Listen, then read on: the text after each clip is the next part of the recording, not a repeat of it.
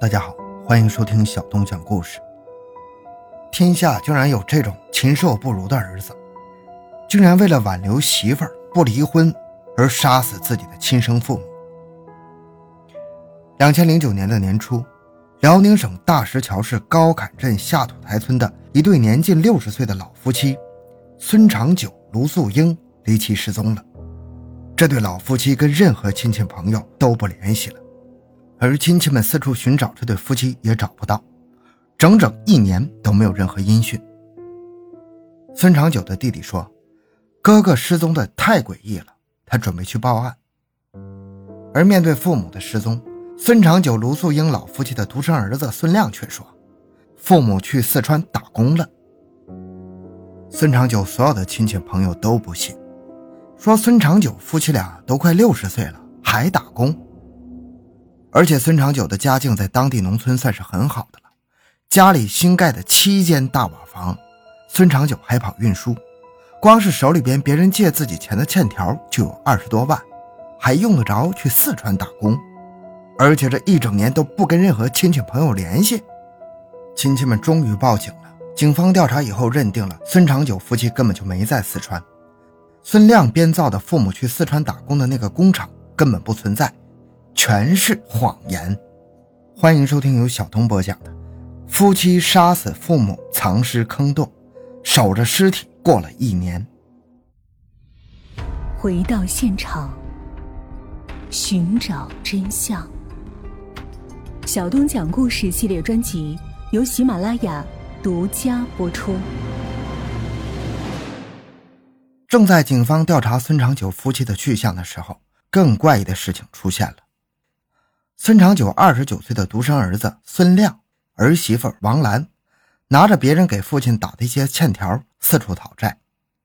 咱们前面说了，孙长久、卢素英老夫妻俩光是借出的钱就有二十多万，其中一笔最大的借款九万元借给了独生子孙亮的姑父。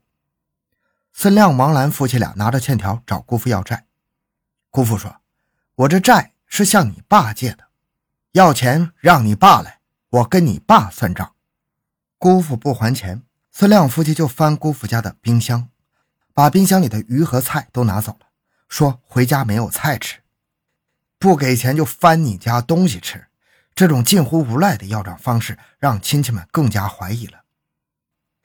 因为当初孙长久借钱给姑父的时候，明明告诉过姑父借钱的事孩子们不知道，怎么这时候孙亮会来无赖般的要账呢？这么一对过日子近乎于抠门的老两口子，会轻易的把欠条交给儿子和儿媳妇吗？正在亲戚们和警方都疑问重重的时候，孙亮夫妻竟然近乎疯狂的把家里一切值钱的东西全卖了，农用车、四万斤水稻，甚至农民赖以生存的土地都卖了。所有的钱到手之后，全都是喝酒、赌博挥霍掉了。事情越来越诡异。警方怀疑的目标锁定了孙亮、王兰这对夫妻。孙亮、王兰这对夫妻在父母失踪的这一年里，不许亲戚和警方进入自己的家，而且在卖水稻的时候，磨粮食的人在他家里闻到了一股难闻的异味。老两口生活十分的节俭，小两口喜欢喝酒赌博。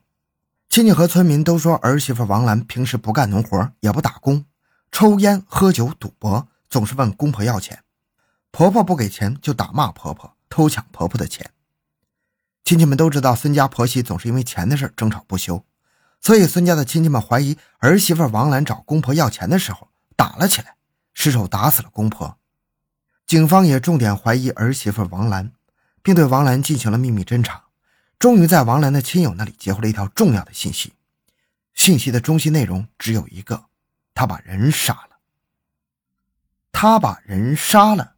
这句话里的他。不言而喻，指的就是孙亮了。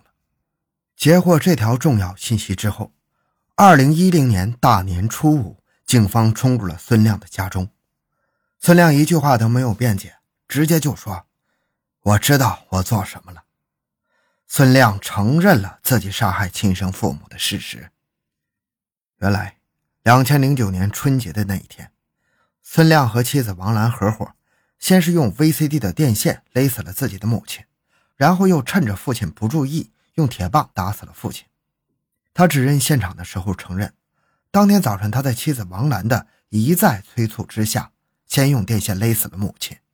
勒死母亲之后，父亲刚好从外面给孙子孙女买雪糕回来，孙亮又绕到父亲身后，用铁棒狠狠打击父亲的头部。父亲倒地之后还在抽搐，这时候儿媳妇王兰又上来，继续用电线勒住父亲，直到老父亲不动了。这对禽兽般的夫妻杀死父母之后，在父亲身上翻出了七千块钱现金，又搜出了二十多万的欠条，之后就把父亲的尸体藏在炕洞里，母亲的尸体扔在了厨房里。之后，这两口子反锁了作案现场的门，然后就领着孩子在隔壁过起日子来。一过过了一年多，案发之后，警察进入凶案现场的时候，发现孙长久、卢素英这对夫妻的尸体早已经腐烂生蛆了。蛆又腐化了，满地都是蛆壳。警察进屋的时候，踩着地面都咔咔的直响。这件耸人听闻的惨案发生之后，全村人都觉得恐惧、愤恨，但是更多的是不理解为啥这个从小就老实听话的儿子孙亮会杀死父母呢？亲戚们和村民都知道，孙长久、卢素英老夫妻虽然过分节俭，但是对于独生儿子孙亮非常的溺爱呀。从小也没打过一下，从小别的孩子有什么，老夫妻俩就会给孙亮也买。孙亮到了结婚的年纪，又给孙亮娶了媳妇儿。后来孙亮夫妻生了一对龙凤胎，孙长久更是对这对龙凤胎孙子孙女宠爱有加，平时的衣物零食都会给孙子买。儿子孙亮对父母也是百依百顺，也从不敢逆反父母。那么究竟为啥他要杀死父母呢？原来这个事情就坏在儿媳妇王兰的身上。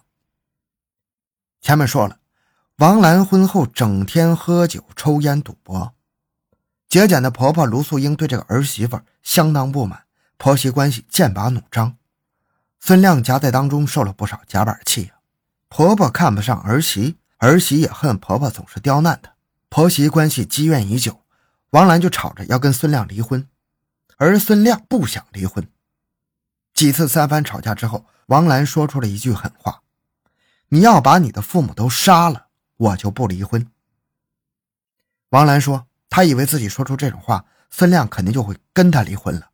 可是没想到，孙亮竟然为了挽留住媳妇儿，要选择杀死父母。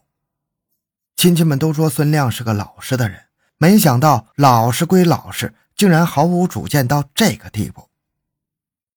在指认现场时。孙亮面对放着母亲尸体的那个厨房，想给母亲磕个头，被民警制止了。民警对他这种迟来的忏悔嗤之以鼻。孙亮杀死父母换来的媳妇儿，也只跟他过了九个月。杀死父母九个月以后，孙亮、王兰把父母的财产挥霍光了，两个人还是离婚了。王兰在外面又找了个男人，那个男人整天给孙亮打电话骂他，所以孙亮最后还是离婚了。最终，孙亮被判了死刑，王兰判的是死缓，而那对龙凤胎的孩子面临辍学，后来到省孤儿学校念书，孩子的生活和学习条件都有了改善。两个孩子说，三年级的时候因为穷面临辍学，才有姥姥姥爷送到这里读书，现在生活稳定，平日里很想念妈妈，因为有了监狱的关怀帮助，现在还能不定期的探望妈妈，过得很充实。在孤儿学校的心理咨询师的帮助下，经过了一段时间上课之后，兄妹俩的变化特别大，性格开朗了起来，逐渐摆脱了因父母犯罪留下的阴影，学习也算是有了进步。好了，这个案件讲完了，再为麦克说做一下广告。小东和其他另外两位主播呢，开了一档新栏目，是三个人聊天的播客类型的节目。这里面除了一些实时话题、一些科普等内容之外呢。我会把一些精选的案子放在里面讲。一个人有一个人的讲法，三个人聊天呢有三个人聊天的讲法，他这个感觉很不一样。咱们原来的微信公众号“小东讲故事”依然有效，同时又新开了一个微信公众号，叫“麦克说 Plus”。咱们节目呢叫“麦克说”，新开的微信公众号叫“麦克说 Plus”。麦小麦的麦，客客人的客，说说话的说，也期待您的支持。好咱们下期再见。